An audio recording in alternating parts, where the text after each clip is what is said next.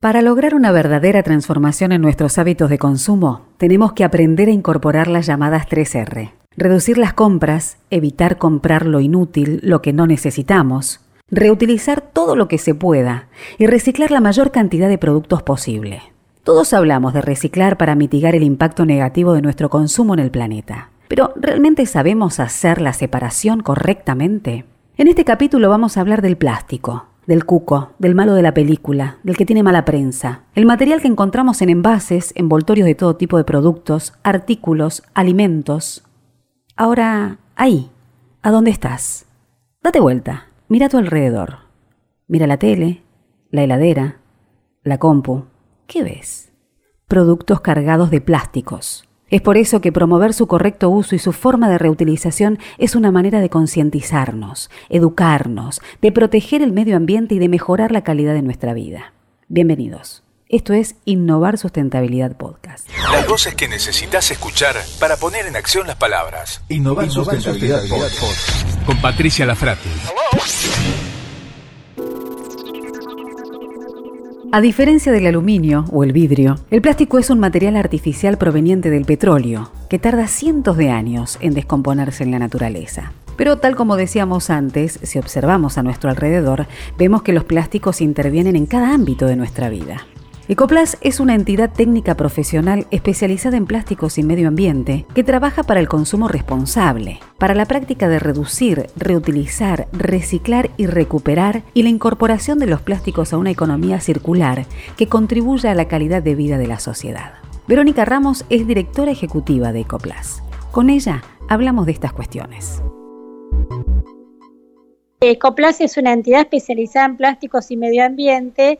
Estamos conformados por eh, las materias primas plásticas, la Cámara Argentina de la Industria Plástica, Masterbatch y empresas plásticas que decidieron sumarse a Ecoplas para eh, impulsar lo que es la economía circular y la valorización y consumo responsable del plástico. Ecoplas se ocupa lo que tiene que ver con la valorización del material y el consumo responsable. Como vos muy bien dijiste, eh, hay una mirada de que está demonizado el producto plástico, los plásticos en general, pero en definitiva somos nosotros los que debemos separarlo en el hogar para que luego se puedan transformar en otros productos. En Argentina se están reciclando 241 mil toneladas de plástico con reciclado mecánico y 10 mil toneladas que sirven para hornos de cemento y ahí se produce una valorización energética. ¿Qué ocurre? En definitiva es un número bueno, pero lo que necesitamos en Argentina es una ley nacional de responsabilidad extendida al productor, para que podamos separar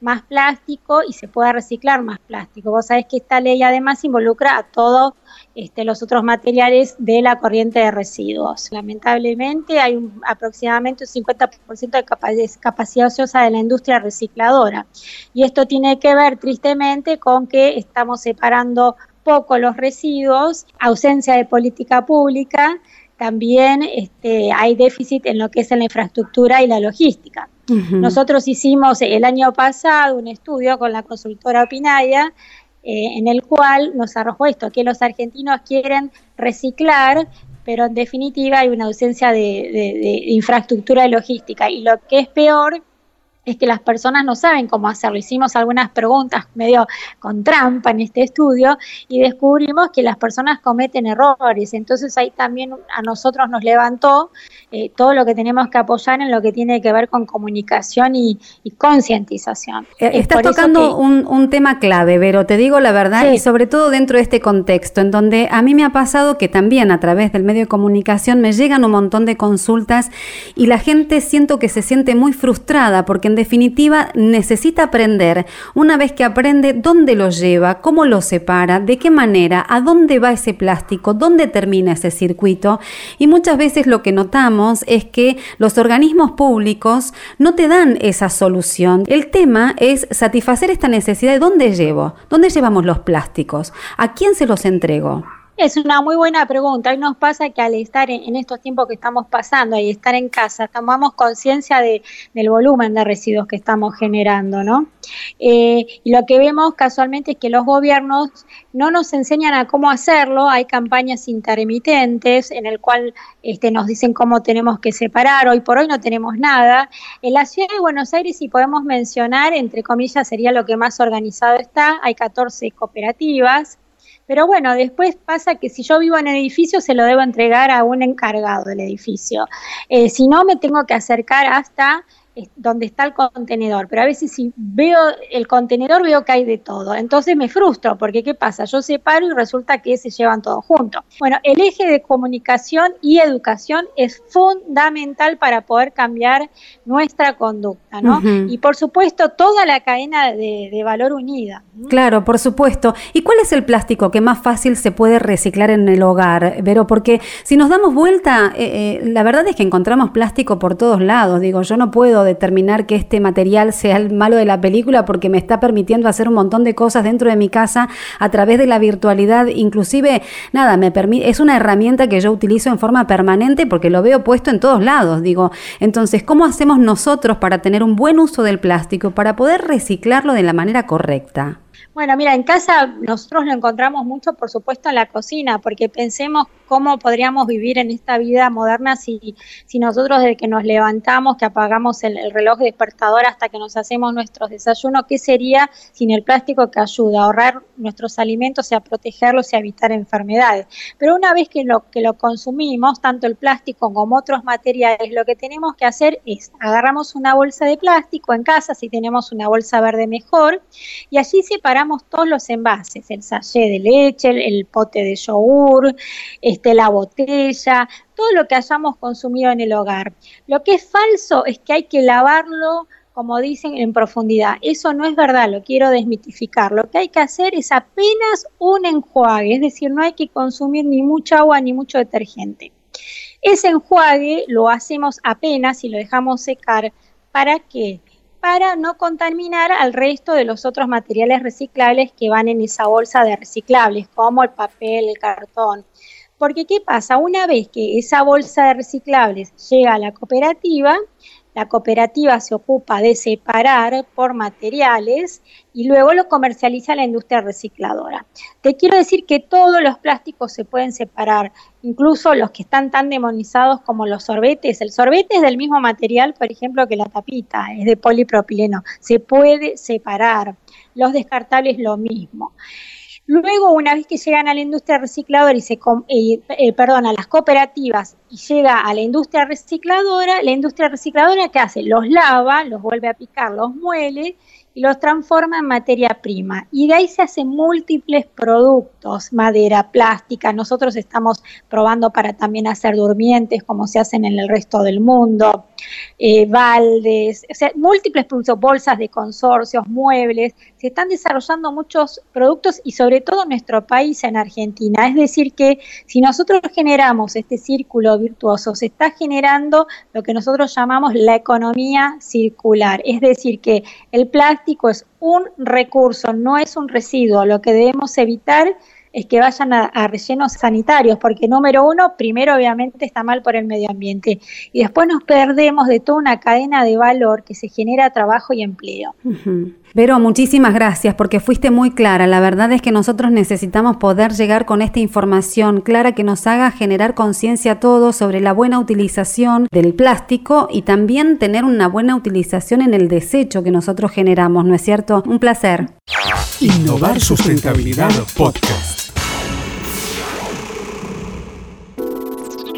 En la actualidad somos muchas las personas que buscamos reciclar el plástico de distintas maneras. Nos ponemos en contacto con municipios, vemos la forma de acercarlo a algún lugar que pueda acopiarlo y que de alguna forma también eso pueda hacer que no nos frustremos y que el plástico que estamos separando, limpiando, reciclando, llegue a un lugar en donde pueda ser reutilizado. Desde el desecho en contenedores especiales hasta la fabricación de cobotellas, buscamos todas las alternativas. Lo cierto es que el plástico puede ser reutilizado y transformarse en varios objetos. Norberto Levi es arquitecto y es director de Quanta, una empresa que lleva años utilizando plásticos para la fabricación de mobiliarios y de juegos de plaza. Desde Paraná y a partir de las campañas de recolección en conjunto en los municipios, obtienen el plástico desechado que van a usar para obtener el producto final. Contame qué hace cuántas con el plástico que nosotros consumimos cuando compramos algún producto y no sabemos qué hacer. Con ese plástico lo reciclamos, lo separamos y cuántas qué hace. Bueno, en realidad lo que consumimos es el contenido de un envase plástico. Ese envase plástico no tiene una razón de ser, vivimos una, una sociedad urbana, necesitamos obtener los productos que consumimos a distancia, entonces necesitamos envasarlo. Esos envases eh, nosotros proponemos una forma de, separación ordenada y una vez que los recibimos, en la medida en que vienen en forma ordenada, eh, los molemos, los lavamos y los transformamos en bienes que la sociedad puede ver que son útiles si se hacen las cosas bien. ¿Qué es lo que fabricamos? Juegos infantiles, mobiliario escolar, eh, reductores de velocidad, equipamiento para gimnasia, es decir, todas cuestiones vinculadas con el bien hacer, con hacer las cosas bien. Es decir, siempre trabajamos únicamente con plásticos reciclados este, o plásticos post consumo. Eh, no mezclamos los plásticos. Hay, cualquiera mira un envase plástico, tiene más de media docena de números atrás. Nosotros cada número lo trabajamos en forma separada, eh, de manera que ese plástico, además de ser reciclado cuando hacemos el producto, sea reciclable. Perfecto. Y para que llegue en esas condiciones, ¿a, cuántas? Eh, hay que hacer un proceso de aprendizaje también en alianzas con municipios, inclusive también eh, me imagino que, digo, eh, hoy pensamos que todos reciclamos y capaz que no lo estamos haciendo de la mejor manera para que esto llegue en condiciones y que se pueda transformar en este producto que vos estás describiendo, ¿verdad? la primera cosa que tenemos que hacer es saber que estamos ante un problema ambiental. Y cuando hablamos de un problema ambiental, eh, yo hablo de ambiente humano y cuando hablo de ambiente humano, hablo de relación entre seres humanos. Entonces, en esa relación entre seres humanos eh, aparecen figuras jurídicas como municipios, como clubes, como escuelas, y aparecen personas humanas, como dice el código ahora, lo que estamos acostumbrados a decir personas físicas, nosotros, los seres humanos que transitamos por la vida, que nos, nos vinculamos habitualmente a través de esas organizaciones intermedias o más eh, o de mayor importancia, aquellas que nos, que nos sacan dinero para los impuestos, para se supone para cuidarnos. Entonces trabajamos en los tres planos. Es decir, el mobiliario nuestro finalmente, a través de una organización, llámese un club, una escuela o inclusive un municipio, llega a una persona común y corriente, como cualquiera de nosotros, que dice, mira, si yo cuido el ambiente, yo cuido mi relación con el plástico, con el vecino, y me sumo a una campaña sana, estamos obteniendo esto. Y no es que la gente esté haciéndolo por el obtenerlo, sino que todos necesitamos, todos en el fondo somos un border collie que necesitamos una caricia después de haber hecho una acción. Y eso es lo que nosotros este, hace ya muchos años, nosotros estamos desde el año 96 trabajando en esto, eh, sin, así desde lo, desde lo intuitivo, te diría desde, lo, desde la formación nuestra, este, somos una empresa familiar, entonces este, es como que lo inventamos a esto sin una metodología y la prueba es que nos ha dado resultado porque si estamos desde el 96 hasta hoy es porque eh, tan mal no hemos hecho las cosas, ¿no? Ya lo creo. ¿Por qué cuántas, Norberto? Cuánta es la forma más pequeña de energía y por otro lado es la que origina hasta llegar a una bomba atómica. Entonces este, se nos ocurrió que el nombre de cuanta era un nombre adecuado porque generar una sinergia desde lo más chiquitito, la relación entre dos personas, la relación de esa persona con su escuela, la relación de ese chico con su maestra, podía generar un gran movimiento. Así que el nombre de Cuanta viene de ahí, de, una forma de generación de energía muy chiquitita. Eh, si se logra algo es porque todos los eslabones de esta cadena que arranca en una persona, pasa por el municipio y esa cadena también nos integramos y nos sumamos nosotros, funciona completa, completa, completa, donde se corta un eslabón, donde alguien siente que lo están defraudando, donde las cosas no se hacen como tienen que hacerse, respetando al prójimo, respetando el ambiente humano de relación, los programas fracasan. Perfecto, me voy a quedar con esta frase que decías que cuando todos los eslabones de la cadena funcionan, eso eh, es lo que de alguna manera a nosotros nos potencia como comunidad, como seres humanos, y es lo que nos motiva a seguir trabajando, ¿no? La famosa cadena de valor y de trabajar en espacios colaborativos justamente por el bien común. Como en cada podcast, nos vamos a despedir con algunos datos estadísticos que nos hagan reflexionar y a partir de ahí empezar a ser conscientes de la necesidad de todos. 9 de cada 10 argentinos quieren que sea obligatorio reciclar la basura. 8 de cada 10 manifestaron que les gustaría separar residuos, pero que no lo pueden hacer por falta de tiempo o desconocimiento. Necesitamos que los organismos públicos nos faciliten la tarea, nos pongan a disposición centros de acopio, nos brinden no solo educación e información, sino también un servicio de logística e infraestructura para que podamos separar y limpiar en nuestras casas como corresponde y que eso que hacemos no se frustre y termine en un basural a cielo abierto. Ya no quedan dudas. El plástico se puede transformar. Depende de todos. Depende de nosotros.